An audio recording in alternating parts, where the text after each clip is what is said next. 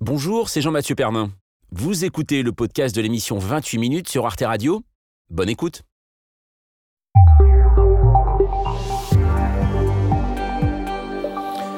Bonsoir, bienvenue dans 28 minutes. Je suis très heureux de vous retrouver pour cette session estivale et l'actualité de ce mardi concerne l'Ukraine. 132e jour de guerre et une avancée des forces russes qui ne fait plus de doute. La récente prise de la région de Louhansk laisse présager une domination totale de l'Est du pays par les hommes du Kremlin et Vladimir Poutine ne compte pas s'arrêter là. Toutes les unités militaires doivent mener à bien leur mission selon les plans déjà approuvés. J'espère que dans leur secteur, tout se passera comme cela s'est passé à Lugansk. Alors assiste-t-on à un basculement dans le conflit? Pourquoi les armes livrées par les Occidentaux ne font-elles pas la différence? Faut-il négocier avec Vladimir Poutine? Nous en débattrons. En fin d'émission, nous retrouverons ceux qui l'étaient venus, n'hésitent jamais à danser sous les sunlights des chroniques, à savoir Paola Poirier et Victor De Quiver. Bonsoir à vous. Bonsoir Jean-Mathieu. Bonsoir Jean-Mathieu. Alors de quoi vous allez nous parler ce soir Paola? Bien, pour choisir vos amis, Jean-Mathieu, il faut faire confiance à son flair. Une étude scientifique révèle que l'amitié est d'abord une question d'odeur corporelle. Ah, c'est peut-être pour ça que j'ai pas trop d'amis. En tout cas, merci beaucoup, Paola. Et euh, vous, Victor, de quoi allez-vous nous parler? Les grandes vacances débutent ce jeudi et vous avez tout prévu rando, kayak, road trip, festival. Vous avez pensé à tout sauf à vous reposer. Heureusement que je suis là. Et oui, merci à vous. En tout cas, on vous retrouve en fin d'émission, car avant, eh bien, nous allons nous payer une bonne toile, tout simplement, direction les années 70, en Allemagne de l'Ouest, où va se nouer un drame amoureux dans l'appartement d'un célèbre réalisateur, et les cinéphiles vont vite euh, le reconnaître. Peter Van Kahn sort demain sur les écrans, à la caméra François Ozon, au rôle titre Denis Ménochet. Ils sont nos invités. Voilà le programme, c'est dans 28 minutes, et c'est tout de suite.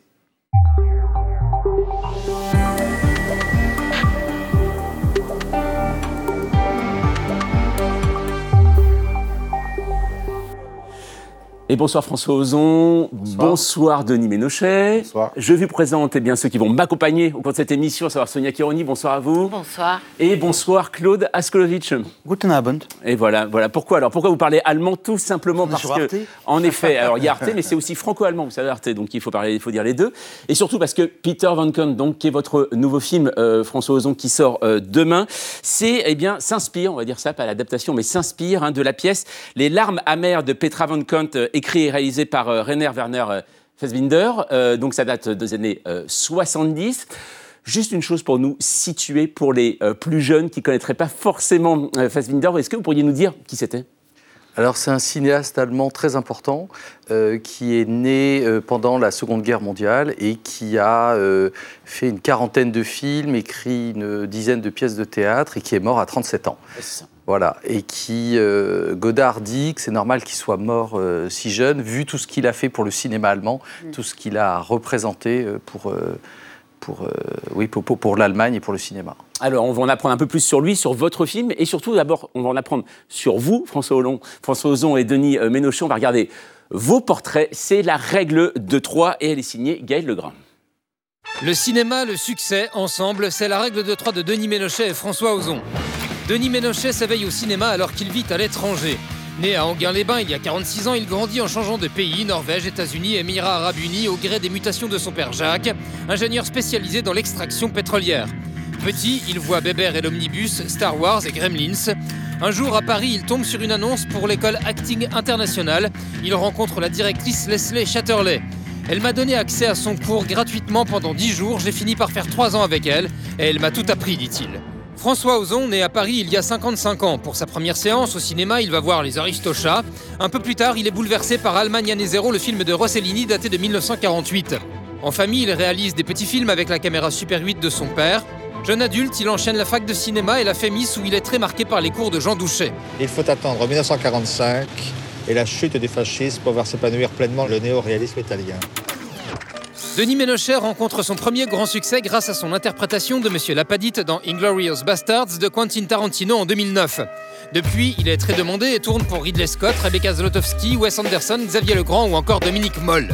L'histoire, c'est qu'une femme disparaît pendant une tempête de neige et on va découvrir à travers le portrait de cinq personnages qui gravitent autour de cet endroit ce qui s'est passé. François Ozon rencontre le succès, malgré un tournage catastrophique, dit-il, avec Une robe d'été, un court-métrage présenté à Cannes en 1996. Ces 25 dernières années, le réalisateur en a connu beaucoup d'autres, 8 femmes, 5 x 2, swimming pool, mais celui qui lui fait le plus plaisir est Sous le sable, une histoire dont personne ne voulait, dit-il encore, inspirée par un souvenir d'enfance.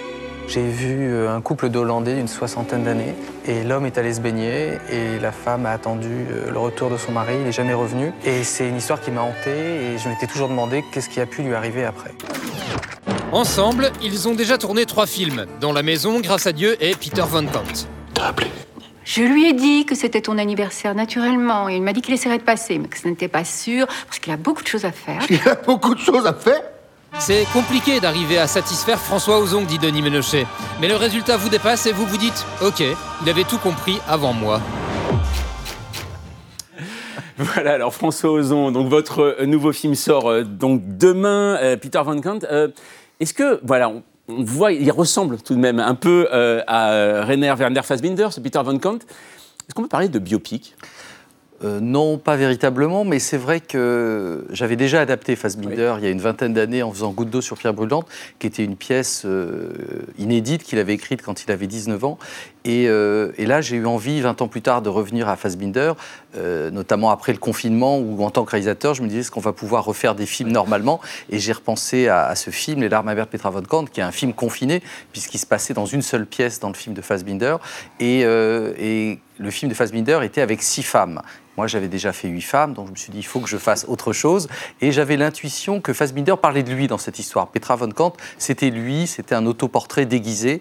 Et j'en ai eu la confirmation en parlant avec euh, sa dernière compagne, Julianne Lorenz, qui euh, m'a dit qu'effectivement, euh, à travers le personnage de Petra von Kant, Fassbinder parlait de son amour pour un de ses acteurs, Gunther Kaufmann, avec qui il a beaucoup travaillé. Et donc, à partir de là, j'ai su comment donner une nouvelle re- relecture de ce texte et de donner une, ver- une version qui est assez personnelle, qui trahit l'œuvre originale de Fassbinder, mais en même temps qui lui est fidèle, puisqu'il est quand même présent dans, le film. Claude Denis Menochet, qu'est-ce qui compte quand on a un tel rôle? S'inspirer de Fassbinder, qui était un personnage monstrueux, ou alors jouer ce qui est quelque chose d'universel, un homme totalement détruit, liquéfié, un être humain liquéfié par une passion, par un être tellement beau, mais qui euh, lui fait pas du bien. Oui, c'est plus ces notes-là, en fait, c'est dans le texte qu'il y avait ça. Donc c'était plus, c'était plus cet aspect-là qu'il fallait, qu'il fallait aller chercher grâce au texte, en tout cas. Parce que Fassbinder, c'est trop impressionnant. C'est, en plus, c'est pas du tout François Ozon, c'est François Ozon qui euh, rend hommage au cinéma à travers le texte de Fassbinder. Donc vous, ce qui comptait, c'était j'aime un être d'une beauté plastique extraordinaire. Là, je fais du teaser pour le film Ouais. et j'en suis détruit. Euh, Où est-ce que vous allez chercher cette destruction, mais abominable, qui est la vôtre? Euh, Dans le texte, après, c'est le prisme de mon humanité, c'est mon travail d'acteur. Mais non, non, c'est vraiment ça. On, on a tous ces sentiments-là. Euh, Mon métier, je peux aller jusqu'au bout, en tout cas. Je peux aller de- au bout de ces sentiments. C'est la liberté de mon travail. Et Et quand, c'est on, du travail. Oui, c'est vraiment du travail. Vous êtes un peu rincé après. et quand on- Oui, après certaines scènes, il était, il était HS. Ouais. Et quand on connaît euh, un peu le cinéma Fassbinder, on sait que vous avez été quand même dans la ressemblance jusqu'aux vêtements. Notamment, on va voir dans un instant la bande-annonce, le costume blanc que porte Denis Ménochet dans le film. Fassbinder le portait hein, aussi. hein. Oui, il y a certains motifs qui reviennent, mais on n'a pas essayé de faire une ressemblance physique. Ouais. Et puis en plus, Fassbinder est mort à 37 ans. Euh, Denis avait 43 ans au moment du tournage 44. 44. Donc euh, voilà, voilà c'était très différent. Et euh, vo- voilà, nous, on a essayé de créer un personnage euh, dans lequel. Après, c'est vrai que le fantôme de Fassbinder était présent sur le plateau. À un moment, Denis regarde dans une vitre, et il y a son reflet, et le reflet ressemble à Fassbinder. Eh Donc bien, on ça, c'était une très belle surprise. On va voir à quoi ça ressemble justement. C'est Peter Van Kant tout de suite la bande-annonce.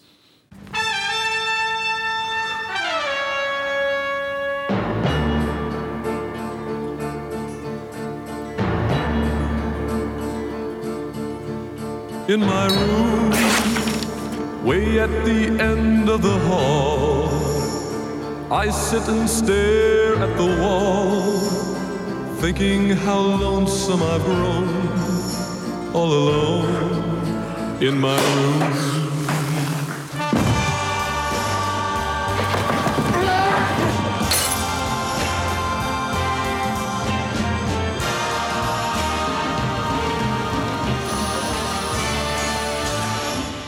Peter Van Kant, donc ça sort demain. Euh, François on le voit euh, dans la bande-annonce. Donc le film, ça se passe en 72. C'est une passion amoureuse euh, homosexuelle, mais surtout entre ces deux hommes, les deux sont mariés, euh, que ce soit Peter Van Kant ou euh, son amant. Ça veut dire qu'aujourd'hui, euh, les mœurs tout de même ont évolué. On n'est pas du tout, on n'est pas comme en 72 où à l'époque on était quand même encore un peu caché euh, quand on était homosexuel. Bah, dans le film original, c'est un couple lesbien. Euh, donc euh, déjà, Fassbinder, il osait ra- raconter ça à l'époque. Euh, mais je pense que les années 70, c'était peut-être plus libéré qu'aujourd'hui, je ne sais pas. Enfin, je sais pas. Je- J'étais très jeune. Euh, mais euh, finalement, les sexes, les genres, c'est pas très important chez Fassbinder. Ce qui est intéressant, euh, c'est que cette histoire est universelle. Ça Oui. pourrait être euh, deux femmes, ça pourrait être un homme, une femme, ça n'a pas beaucoup d'importance. Ce qui est important pour lui, c'est de décortiquer les rapports de domination, de soumission, d'emprise qu'il y a au sein du couple. Et c'est ça qu'il montre dans, dans- dans ce texte. Alors demain, eh bien, les spectateurs pourront profiter eh bien, d'aller voir votre film parce que Sonia, c'est vrai qu'en ce moment, c'est la, la fête du cinéma. Oui, jusqu'à demain soir, ils auront donc toute la journée euh, pour euh, profiter du tarif euh, unique de 4 euros dans toutes les salles de cinéma après une édition 2020 annulée pour cause de pandémie et une en 2021 euh, voilà, où le port du masque était encore obligatoire. Le secteur compte sur cette 38e édition de Fête du cinéma pour redynamiser la fréquentation des salles qui n'a pas retrouvé, hein, loin de là, son niveau d'avant. La pandémie, le mois de mai, a encore enregistré une baisse de 28% par rapport à mai 2019. Parmi les principales explications avancées, la désaccoutumance euh, d'aller voir des films euh, en salle, mais aussi le prix du billet, la concurrence des plateformes, euh, la montée en gamme de l'équipement audiovisuel à la maison. Et puis, il y a euh, l'explication euh, la plus euh, polémique, la perte d'attractivité du cinéma français, sach- sachant que les grosses machines américaines, elles, continuent de cartonner. Déjà 4 millions d'entrées pour Top Gun Maverick ou 7 millions en début d'année pour Spider-Man. Alors, François Ozon, qu'est-ce que, qu'est-ce que vous dites? De- Évidemment, on ne parle pas de vous, mais qu'est-ce que vous dites de Bah ces, si, vous parlez de moi. ces critiques contre le cinéma français qui Il faut que je fasse un blockbuster américain c'est je ne sais pas, est-ce qu'il a, est-ce qu'il a perdu en attractivité? Euh, je pense qu'effectivement, on traverse une période difficile, les, comportements sont en train de changer, les gens ont, tellement d'offres euh, chez eux que, et puis avec le confinement, ils ont eu moins l'habitude d'aller au cinéma, donc euh, on a tendance à aller voir des films exceptionnels et, et aller voir un peu du grand spectacle. Euh, mais j'espère qu'avec la qualité du cinéma français, les gens vont revenir petit à petit. Je pense que les choses, euh, avec la rentrée, même cet été, euh, j'espère que les choses vont, vont, vont évoluer dans, le bon sens. Denis Ménochet, vous qui avez connu Tarantino et Ozon, vous connaissez les, les deux côtés de l'histoire.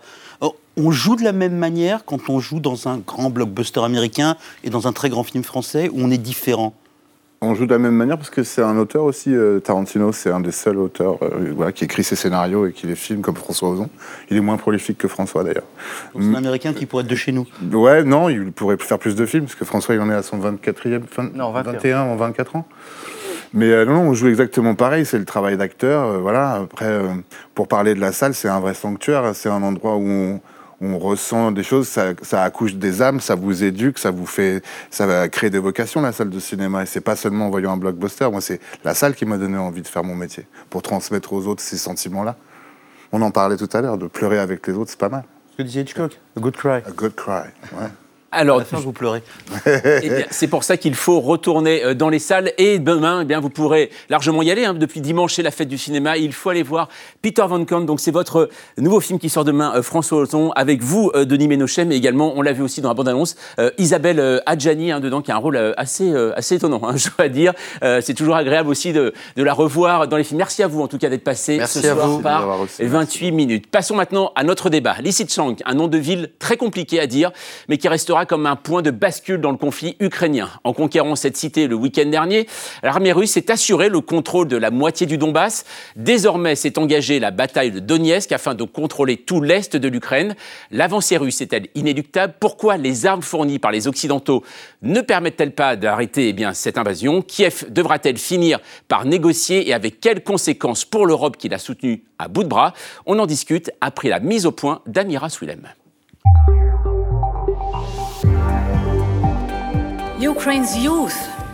Les jeunes Ukrainiens sont en train de donner leur vie pour faire de leurs rêves une réalité. Leur combat est aussi le nôtre. Slava Ukraine. Thank you very much.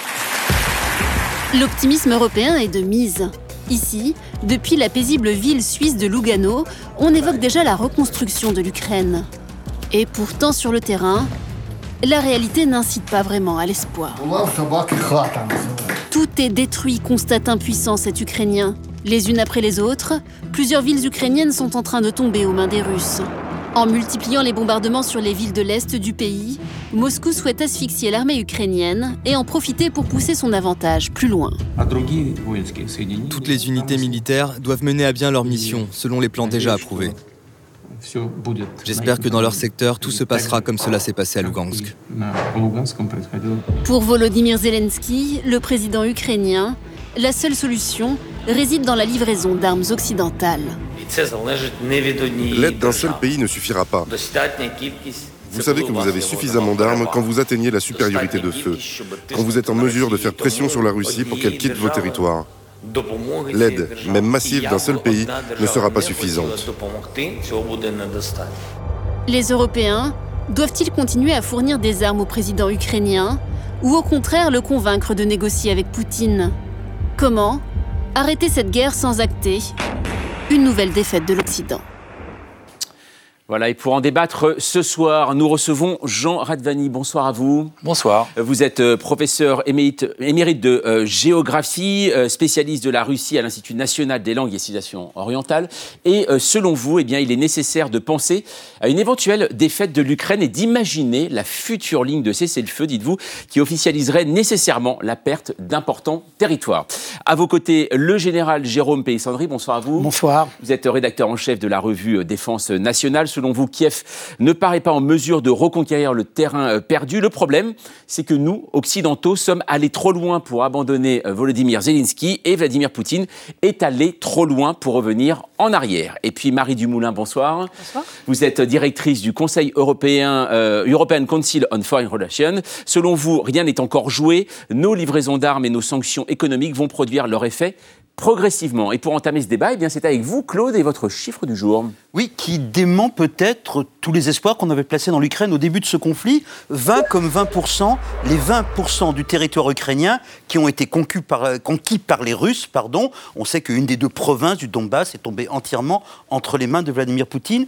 Général Pelistrandi, est-ce que Poutine, est-ce que la Russie ont marqué un avantage décisif dans cette guerre qui dure depuis, qui dure depuis février Non, ils ont effectivement conquis, euh, ils ont progressivement euh, avancé. Alors, effectivement, ils contrôlent maintenant l'oblast de Lugansk, c'est-à-dire la partie, la, la, partie administrative, hein, l'Est. La région, l'oblast. La région, tout à fait. Mais euh, globalement, ils ont mis plus d'un mois pour faire 20 km. C'est-à-dire que cette progression, elle est certes importante, mais elle n'est pas spectaculaire. Elle ne constitue pas une percée dans le dispositif ukrainien. Et donc, on est dans un conflit qui va durer très longtemps. Ça n'implique pas que le reste du Donbass sera conquis alors, automatiquement. Il y a un très gros morceau, en fait, donc, euh, puisque Vladimir Poutine a dit qu'il fallait continuer les opérations, et notamment vers euh, donc, euh, le, gros complexe hein, qui est Kramatorsk. Hein, donc, et, environ, on a une, agglomération industrielle, ça fait à peu près 200 à 300 000 habitants,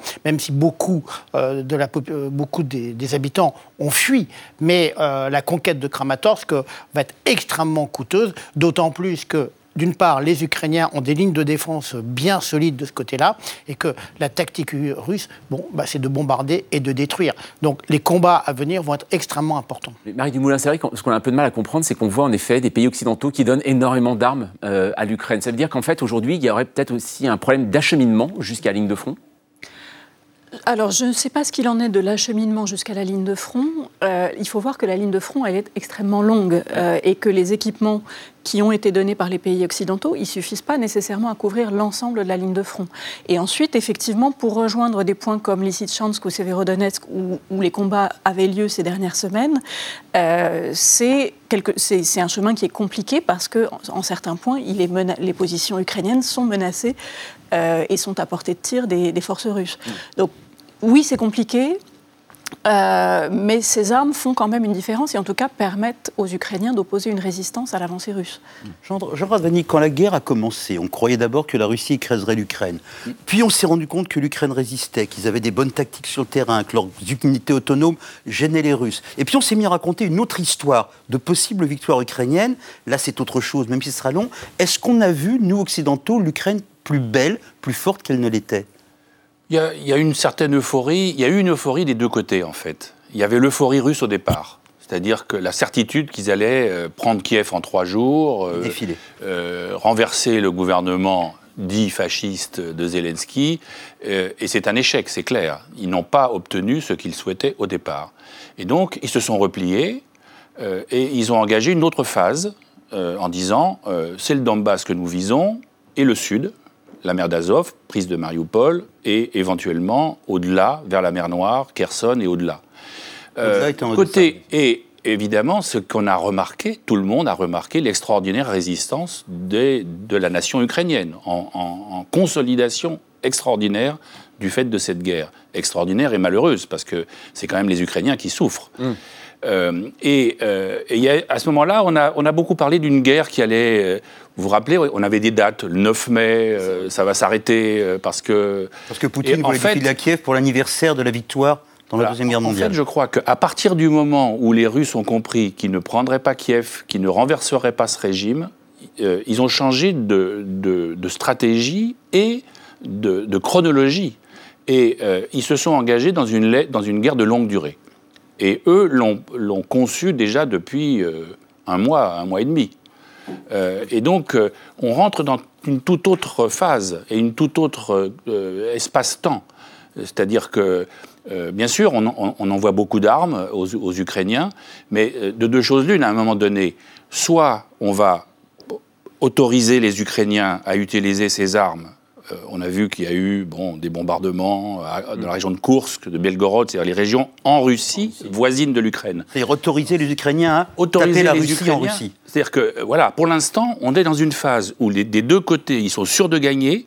Les Ukrainiens avec l'aide des armes occidentales et les Russes parce qu'ils ont la force de leur armée et de leur stratégie. Mais est-ce que ça veut dire aussi, Marie Dumoulin, que dans les capitales européennes qui soutiennent Kiev, Aujourd'hui, euh, l'heure qu'il est, on s'interdit de penser à une défaite ukrainienne. Je ne crois pas, parce que je crois que la logique depuis le début du soutien euh, occidental à l'Ukraine euh, est une logique d'équilibre de l'équation sur le terrain. Faire en sorte que le jour où des négociations s'ouvriront, l'Ukraine soit dans la position la plus favorable possible pour négocier. Et je pense que dans la phase actuelle, pour rebondir sur ce que disait Jean Radvani, euh, il y a aussi une différence d'objectif des deux parties. Les Russes portent tout leur effort sur le Donbass, et dans le Donbass, l'objectif des Ukrainiens, finalement, est de ralentir la progression des Russes, mais pas forcément de, repousser. Euh, ralentir et imposer un coût le plus élevé possible. Ce qu'on appelle la guerre d'attrition, je demande pardon, où, les deux armées en puissance s'épuisent comme notre guerre face aux Allemands à Verdun. C'est, euh, je pense qu'il y a des parallèles, mais le général Pellistrandi sera beaucoup plus compétent que moi pour, pour vous le dire. Pour les Ukrainiens, en revanche, je pense que la priorité à ce stade, c'est vraiment les régions du sud, la région de Kherson, le littoral de la mer Noire, l'île des Serpents, dont ils ont repris le contrôle il y a quelques jours, parce qu'ils savent que ce terrain-là, à terme, il ne faut surtout pas qu'ils le perdent s'ils veulent conserver un territoire à peu près viable. Euh, l'île aux serpents, c'est une, euh, un petit bout d'île, un petit bout de terre qui se trouve au large d'Odessa, en effet, euh, dans, la mer Noire. Alors, on le parlait, donc il y a un certain pessimiste actuellement, mais alors c'est pas du tout le cas, Claude, on va le voir, du président ukrainien Volodymyr Zelensky, qui lui reste optimiste. Hein. Bah, qui est toujours dans la posture du combat. On va l'entendre, le président ukrainien, juste après la chute d'une des deux provinces du Donbass, c'était donc avant-hier. Écoutez-le parler à son peuple et dire qu'en dépit de cette défaite, eh bien qu'est-ce qu'il aurait dit le général de Gaulle? La guerre continue? Si le commandement de notre armée évacue les soldats de certains points du front où l'ennemi a le plus grand avantage de feu, comme à Lysychansk, cela ne signifie qu'une seule chose. Nous reviendrons grâce à notre tactique, grâce à la fourniture d'armes modernes. Général Pelistrandi, la fourniture d'armes modernes, c'est nous, nous en fournissons déjà insuffisamment. Est-ce que c'est vraiment ça le sujet? L'Ukraine manque d'armes pour repousser l'envahisseur Alors, en fait, c'est effectivement euh, la recherche d'un rapport de force qui soit plus équilibré. La problématique, c'est que euh, la, tactique russe, aujourd'hui, n'est pas, par exemple, dans euh, la bataille de chars. Ils, sont obligés de s'emparer des villes. Pourquoi? Parce que c'est dans les villes que l'on peut se défendre. ce sont des grandes plaines hein, où, effectivement, pendant, en 1943-1944, l'armée rouge manœuvrait euh, dans ces plaines. Euh, d'ailleurs, il y avait la fameuse bataille de Kursk, hein, qui était la mm. plus grande bataille de chars. Mais le paradoxe là, c'est que les Ukrainiens ont, compris qu'il faut qu'ils s'appuient sur les villes. Donc il faut conquérir, euh, il faut conquérir les villes. Ce qui veut dire que pour les conquérir, on les bombarde, on les écrase. Parce que euh, les Russes n'ont pas d'autres moyens. Ils manquent d'infanterie. Contrairement à ce que l'on pourrait penser, ils manquent de fantassins. Or, dans les villes, pour saisir une ville, et c'est un combat d'infanterie. Donc, comme ils n'ont pas suffisamment de fantassins pour conquérir les villes, bah, qu'est-ce qu'ils font? Ils bombardent de loin, et on le voit, euh, les villes sont détruites à 80-90%. Non, pardon, Combien d'obus sont lancés par la Russie tous les jours sur les cibles ukrainiennes? 50 000. En, en point de comparaison?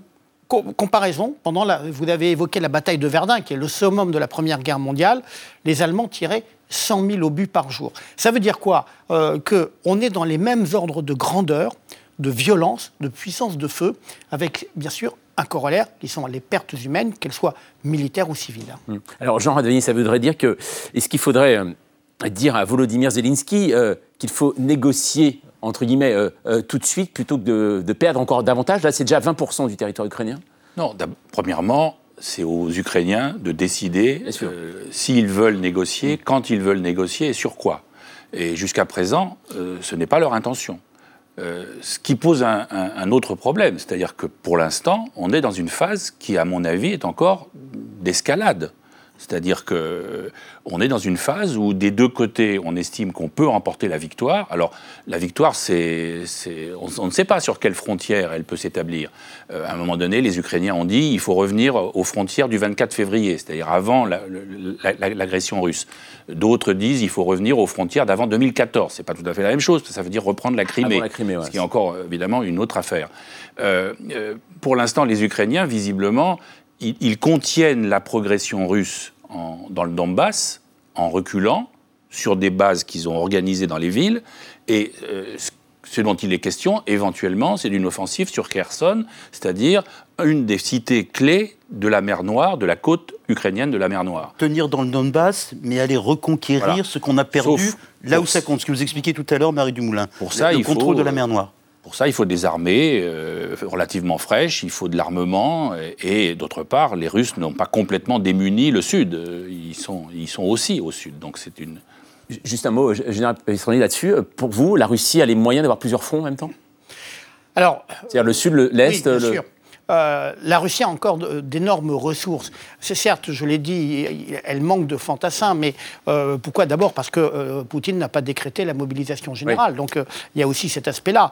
Bon, et il peut faire pression, il peut trouver des, notamment dans les provinces les plus pauvres de Russie, hein, recruter assez facilement. Ils ont des quantités d'armement colossaux, parce qu'en fait, euh, les Russes ont tout conservé. Il y a des chars euh, dans le sud, les T-62 mis en service en 1962. On a vu euh, sur certaines séquences, par exemple, des fantassins utiliser le, un fusil, le Moïse Garand, qui a été développé à la fin du 19e siècle. Sous l'Empire ah russe. Hein. Sous l'Empire russe. C'est le fusil de Stalingrad. Enfin voilà. Donc ils ont encore des ressources importantes. et puis ils ont une industrie, d'ailleurs, qui est plus ou moins mobilisés euh, derrière. Par contre, ils ont un problème, c'est qu'ils n'ont plus d'armement ultra moderne. Ils ont un manque, par exemple, de les puces électroniques et tout, euh, ce qui permet. Donc, euh, on retombe dans un schéma qui est, voilà, Deuxième, Première Guerre mondiale. C'est ça. Alors, on va le voir aussi avec vous, euh, Sonia, que euh, dans les villes euh, conquises par les, hommes du Kremlin, eh bien, la russification est déjà en marche. Hein. Oui, cela fait partie du processus de la conquête. Dès qu'une ville ukrainienne est prise par l'armée de Vladimir Poutine, cette russification est lancée dans tous les aspects de la vie quotidienne, l'économie. On a vu des premières banques russes ouvrir dans les échanges, le rouble supplanter peu à peu la monnaie ukrainienne dans les transports. On a des lignes de bus qui relient euh, désormais les territoires nouvellement conquis euh, à la Crimée, euh, annexée en 2014. À l'état civil, les naissances, les mariages, les décès sont désormais enregistrés selon les standards russes. L'éducation, les programmes scolaires devraient être modifiés dès la rentrée prochaine. L'information, des connexions installées pour faire arriver la télévision du Kremlin dans les foyers. Enfin, bien sûr, des procédures d'acquisition accélérée du passeport russe. Bref, la désukrainisation avance à toute vitesse. Moscou, Moscou cherche aussi à se se montrer euh, protecteur en installant par exemple des bureaux chargés euh, de verser euh, les retraites Et si euh, cela ne suffit pas à convaincre les récalcitrants, eh bien la répression est prête à prendre le relais. On a appris aujourd'hui qu'un responsable russe issu des puissants services de sécurité russes, le FSB, prenait la tête du gouvernement de la région de euh, Kherson, hein, dont euh, Moscou tente de reprendre le contrôle. On, en parlait à l'instant. cette région où des attentats ont été commis contre des responsables pro-russes. Marie Dumoulin, on voit bien cette, cette logique d'annexion totale de la Russie face à ça que peut faire la population alors, on a le précédent de ce qui s'était passé dans les régions de Donetsk et Lugansk depuis 2014, où petit à petit, euh, la Russie, tout en jusqu'au 21 février disant que ces régions avaient vocation à retourner euh, sous la souveraineté ukrainienne, avait également distribué des passeports, intégré ces, zones, euh, ces, régions à l'économie russe, extrait toutes les ressources possibles aussi de ces régions, utilisé la population comme électeur d'appoint dans ses propres élections. Donc, ils, ils s'inscrivent dans un schéma qui est déjà bien établi, qu'ils ont utilisé aussi dans les régions séparatistes d'Ossétie du Sud et d'Abkhazie en Géorgie. Ils font la même chose sans pour autant dire qu'ils intègrent ces régions à la Russie. Ils sont en train d'établir dans les faits euh, que ces régions appartiennent désormais à la Russie. Ce sera d'autant plus difficile euh, par la suite de négocier leur retour sous la souveraineté ukrainienne si toutefois euh, les progrès de l'armée ukrainienne le permettent. et pour la population, en réalité, il n'y a pas tellement de choix. Les gens qui restent sont, souvent des gens qui n'ont pas tellement le choix de rester ou de partir. Parce qu'ils n'ont pas les moyens de. Parce qu'ils n'ont pas les moyens, parce qu'ils sont âgés, parce que euh, refaire complètement sa vie euh, ailleurs, euh, ça demande. Enfin, c'est un, voilà, un choix un peu compliqué quand même. Et donc les gens s'inscrivent dans cette nouvelle, dans ce nouveau système. Il y a une résistance dans la région de Kherson actuellement, mais on peut compter sur les Russes pour y mettre bon ordre et réprimer toute résistance dans les, dans les mois qui viennent. et je pense que le, voilà, la population aura assez peu de choix euh, de ce qu'elle pourra faire par la suite. Jean-Yves Daniel, est-ce qu'on sait aujourd'hui jusqu'où pourrait aller euh, Vladimir Poutine? Est-ce que finalement, on l'a entendu hein, euh, tout à l'heure, au départ, on, se souvient, dès le 24 février, on s'est dit c'est Kiev son objectif. Et puis en effet, après, il y a eu le repli du Donbass. Est-ce qu'aujourd'hui, c'est un peu plus clair éventuellement sur ces buts de guerre? Non. Euh, il n'y a pas de réponse claire. Il y a eu plusieurs réponses à plusieurs moments. Euh, il a commencé par dire voilà, euh, il faut renverser le gouvernement, ce gouvernement fasciste entre guillemets. donc il faut prendre Kiev. ensuite, il a dit il faut, il faut prendre toutes les régions orientales, la côte de la mer d'Azov. En, réalité, on ne sait pas, et il y, y, a une question un peu différente qu'on peut aussi se poser, c'est est-ce que c'est vraiment l'Ukraine l'objectif? Hmm. C'est-à-dire, est-ce que c'est une guerre réellement. Alors, il y a un aspect très particulier des relations entre la Russie et l'Ukraine. Euh, et, Poutine en a, a fait euh, un exemple extraordinaire. C'est-à-dire ces, récits sur l'histoire de l'Ukraine, sur l'histoire des relations entre la Russie et l'Ukraine, sont euh, c'est la mythologie impériale russe réinventée. Parce qu'il y a des choses nouvelles, il, il en rajoute. Et ça, ça ne serait pas un objectif en soi? Oui et non. Euh, oui, c'est-à-dire que oui, ça, pas forcément l'Ukraine l'objectif. Donc oui, c'est pas seulement l'Ukraine, je pense. C'est-à-dire que ça, c'est un objectif parce que pour les Russes et pour Poutine personnellement, il y a quand même une, donnée ukrainienne spécifique qui fait que ce conflit, voilà, il a, il a ça, en tête. Et en même temps, euh, son euh, un de ses objectifs, c'était quand même euh, le rapport à l'Occident et le rapport à l'OTAN. Ça, c'est son, voilà, c'est le récit. ça, c'est euh, un autre objectif qui n'est peut-être pas actuellement sur le tapis immédiat, mais qui est le grand objectif des Russes et des Chinois. Qui revient dans les discours, en effet. Remettre en cause la stabilité mondiale, ou, enfin la, stabilité telle qu'elle est conçu par les Américains. Alors, pour bien comprendre, euh, rien ne vaut une petite archive, hein, c'est vrai, on part en 1999, à l'époque, Moscou essaye de mettre au pas la Tchétchénie, des attentats frappent alors la capitale russe, et le jeune Vladimir Poutine, jeune Premier ministre, hein, Vladimir Poutine, vous allez l'entendre, ne mâche pas ses mots. Les réservoirs de pétrole et la seule raffinerie de la République indépendantiste en feu depuis la nuit dernière, la Tchétchénie est touchée au cœur et au portefeuille car c'était sa seule vraie source de revenus officiels. Deux jours de raid aérien, la télévision locale détruite, le téléphone hors d'usage, les quelques avions de ligne tchétchènes bombardés au sol sur les pistes de l'aéroport de Grozny. Nous poursuivrons les terroristes partout. À l'aéroport s'ils sont à l'aéroport. Et excusez-moi, s'ils sont aux toilettes, on ira les buter dans les chiottes. Cette sortie inhabituelle du Premier ministre s'explique sans doute par le traumatisme des attentats. La Russie est-elle prête à se lancer dans une nouvelle invasion de la Tchétchénie? Avec 30 000 hommes seulement, sans doute pas. Mais elle envisage d'y faire une incursion en opération commando. Voilà, cette phrase de Poutine, hein, c'est celle qui a lancé sa carrière, hein, d'ailleurs euh, politique, hein, Premier ministre et puis ensuite euh, président. Marie Dumoulin, est-ce qu'on peut voir finalement une sorte de continuité, j'allais dire, Poutine? Il y a certainement une continuité dans le personnage et ce, et ce côté euh, très machiste et euh, viril et euh, voilà, euh, ne mâchons Ouais. pas ces mots, disons. Le langage Euh, écrivain, on a dit aussi. Aussi, euh, il y a, je pense, une autre continuité, mais qui s'est construite petit à petit euh, dans la manière dont Poutine a réinventé l'identité russe. Et cette guerre en Ukraine, en réalité, c'est aussi un projet identitaire de la Russie. Euh, c'est reconstituer, au moins territorialement, euh, une forme de grande Russie euh, qui inclut la- le territoire de l'actuelle Russie, mais aussi l'Ukraine et la Biélorussie. Euh, les terres slaves, les terres orthodoxes. euh, et donc, voilà, il y, a- cette dimension-là. C'est autant à propos de la Russie qu'à propos du rapport à l'Occident, qui fait aussi partie d'ailleurs de la, définition euh, qu'il a de, de l'identité russe, et, que et, c'est aussi à propos de l'Ukraine. Mais c'est d'ailleurs ce qui fait la difficulté à comprendre ses objectifs dans cette guerre, c'est qu'en réalité, on est dans une guerre qui est avant tout identitaire, de mon point de vue. Identitaire et culturel, hein, véritablement. Claude, vous vouliez rapidement, très que ni, l'un ni l'autre ne peut perdre. L'Ukraine perd, elle cesse d'exister. Poutine perd, le rêve russe est brisé. Oui. Et, et- mais en même Très temps, si- s'il y a une négociation et s'il y a une victoire russe, ça ne sera qu'une victoire à la Pyrrhus. parce que, en réalité, le contrôle des territoires dont vous parliez va être extrêmement difficile. Hmm. On, s'engage dans, des territoires où il y aura une guérilla urbaine, parce qu'on on a déjà des phénomènes de résistance. Donc, euh, euh, c'est pas du tout facile pour la Russie de contrôler l'est de l'Ukraine. Voilà, et cette guerre est déjà longue puisque c'est aujourd'hui le 132e jour. Merci à vous trois d'être venus ce soir à 28 minutes. Euh, Dans un instant, avec Paola Poiri et Victor de Quiver, eh bien, nous verrons comment l'amitié est avant tout une histoire non pas d'amour, mais d'odeur hein. Avant de nous intéresser au sens du repos, il est temps de réclamer le droit à la paresse. Mais avant ça, retrouvons Mathieu Conquet. hein. Chaque jour, il euh, décrypte un grand titre musical. Et aujourd'hui, on déchire son jean, on achète une grosse chemise à carreaux avant de saccager sa chambre d'ado, que l'on range immédiatement hein, par peur des parents. Mais surtout, on met le son très fort. Aujourd'hui, à la loupe, Nirvana, comme as.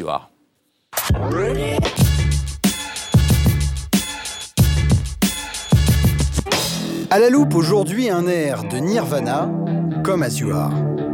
En 1991, le groupe Nirvana enregistre ce qui devait être au départ le premier titre du nouvel album Nevermind.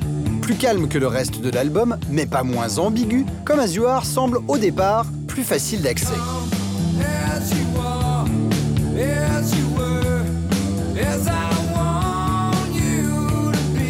Or voilà une chanson pleine de contradictions sur nos rapports et les attentes de chacun.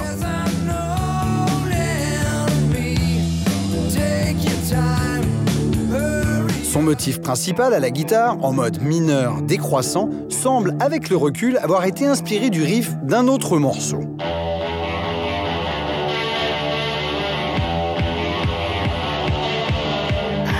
Mais sa sonorité fait aussi penser à un autre titre, antérieur encore.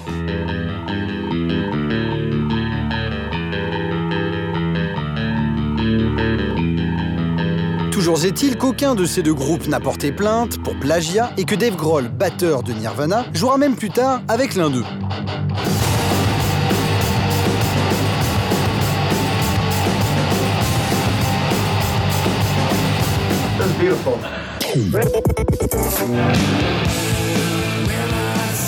En plus de son riff inspiré, ce sont surtout ses paroles qui frappent les esprits. Évidemment, quand on connaît la suite pour Kurt Cobain, c'est troublant. Mais avant cela, écoutez bien.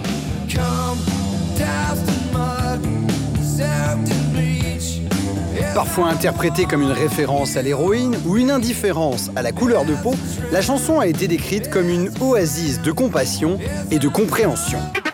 Comme Are, sa phrase titre inspirera même une formule d'accueil célèbre, suivez mon regard, et va marquer les esprits jusque dans la ville natale de Kurt Cobain.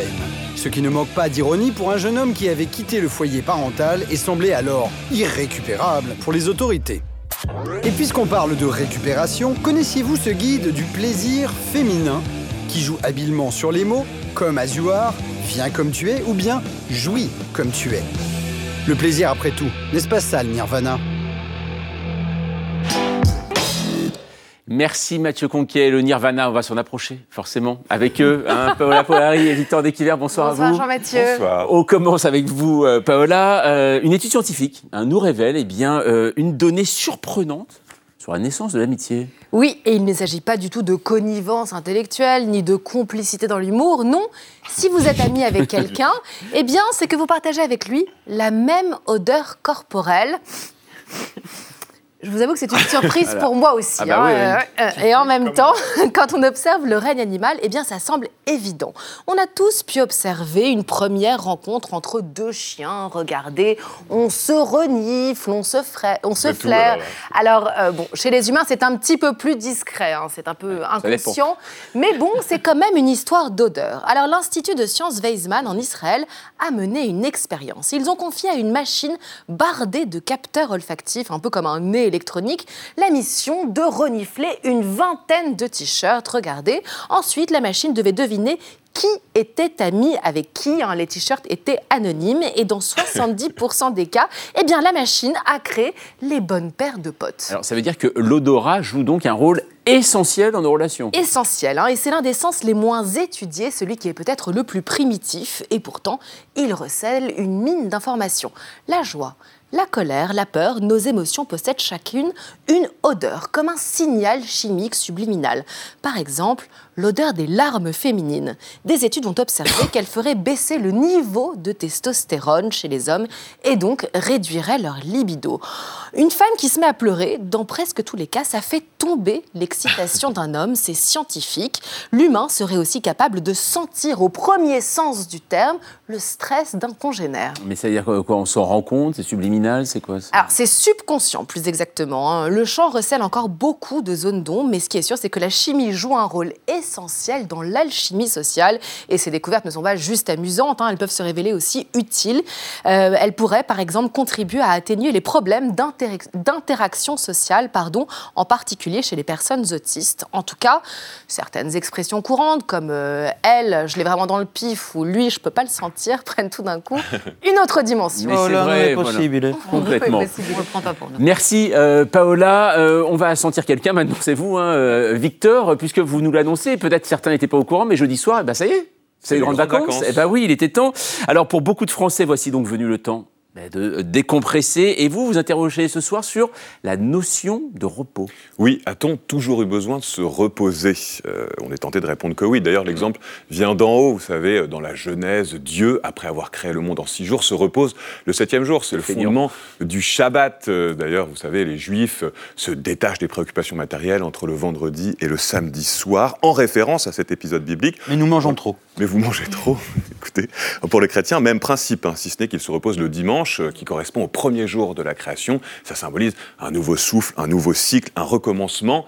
Enfin, au Moyen Âge, les croyants attendent surtout le repos éternel. hein. La vie ici-bas n'est rien. Et Dieu nous le rappelle en nous envoyant des catastrophes naturelles, des épidémies. Il faut mériter son paradis. En attendant, il faut travailler. Alors, pour un artisan ou un agriculteur du Moyen Âge, euh, on peut s'arrêter pourtant euh, quand, on le souhaite, prendre un verre, reprendre son souffle. Surtout lorsque la moisson est terminée euh, en hiver. En fait, le repos à cette époque-là est fait de petits moments. C'est une tradition même dans le monde dit des savoir-faire du Moyen Âge. C'est en fait avec l'essor des usines au 19e siècle que la nécessité d'organiser le repos entre dans le champ politique et social. Souvenez-vous de Charlie Chaplin, dans les temps modernes, il y a des horaires assignés, des rythmes, des cadences. Le temps devient alors une comptabilité du travail et du repos et l'objet aussi d'un rapport de force entre le patron et les ouvriers. Les grèves et les risques pour l'appareil productif euh, poussent les gouvernements de l'époque à instaurer des lois. En France, à partir de 1906, la journée de travail va se réduire à 8 heures euh, par jour, donc, et euh, un repos hebdomadaire de 24 heures est observé. Pour les congés payés, vous le savez, il faut attendre 1936 et le Front populaire. Pourtant, le repos ne devient pas une valeur pour tout le monde. hein. Encore aujourd'hui, pour une partie de la bourgeoisie, on déteste toujours autant les fainéants, les bons à rien, le temps perdu, parce que repos rime avec désœuvrement. Or, vous le savez, l'oisiveté est mère de tous les vices, ivrognerie, sexualité débridée, masturbation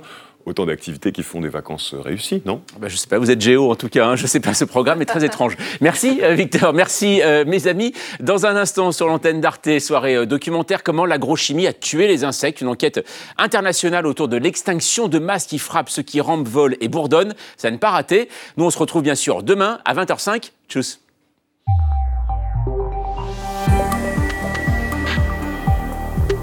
Retrouvez le podcast de 28 minutes sur toutes les plateformes de podcast et sur arteradio.com. Et pour soutenir l'émission, abonnez-vous, commentez, critiquez, mettez des étoiles et partagez le podcast avec vos proches.